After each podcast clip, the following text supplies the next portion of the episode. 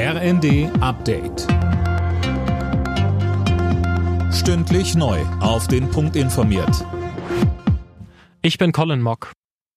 Kanzler Scholz hat die Bauern vor dem geplanten Höhepunkt der Aktionswoche am Montag in Berlin zu besonnenem Protest aufgerufen. Es gelte Maß und Mitte zu halten, sagte Scholz in einer Videobotschaft.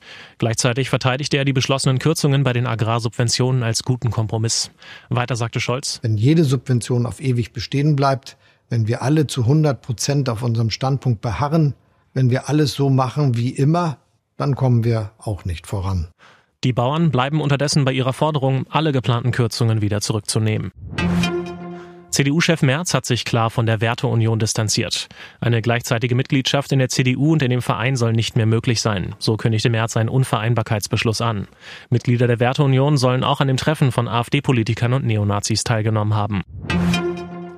Die neue IG Metall-Chefin Benner fordert, dass der Staat den ökologischen Umbau der Industrie finanziell kräftig unterstützt.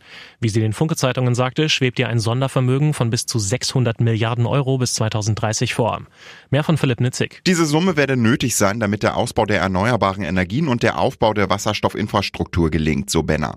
Wie sie sagt, befindet sich die Industrie in der kritischsten Phase seit Gründung der Bundesrepublik.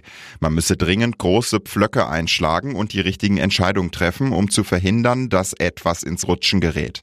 Eine starke Industrie mit guten und sicheren Arbeitsplätzen bedeutet Wohlstand und stabile Demokratie.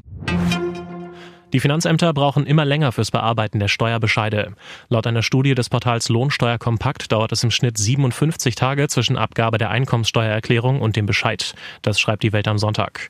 Das sind acht Tage mehr als noch 2021. Last-Minute-Erfolg für den Tabellenführer der Bundesliga. Bayer Leverkusen hat durch ein Tor in der Nachspielzeit 1 zu 0 in Augsburg gewonnen. Im Abendspiel setzte sich außerdem Dortmund 3 zu 0 in Darmstadt durch. Außerdem spielten Leipzig-Frankfurt 0 zu 1, Freiburg-Union Berlin 0 zu 0, Mainz gegen Wolfsburg 1 zu 1 und Köln-Heidenheim auch 1 zu 1. Alle Nachrichten auf rnd.de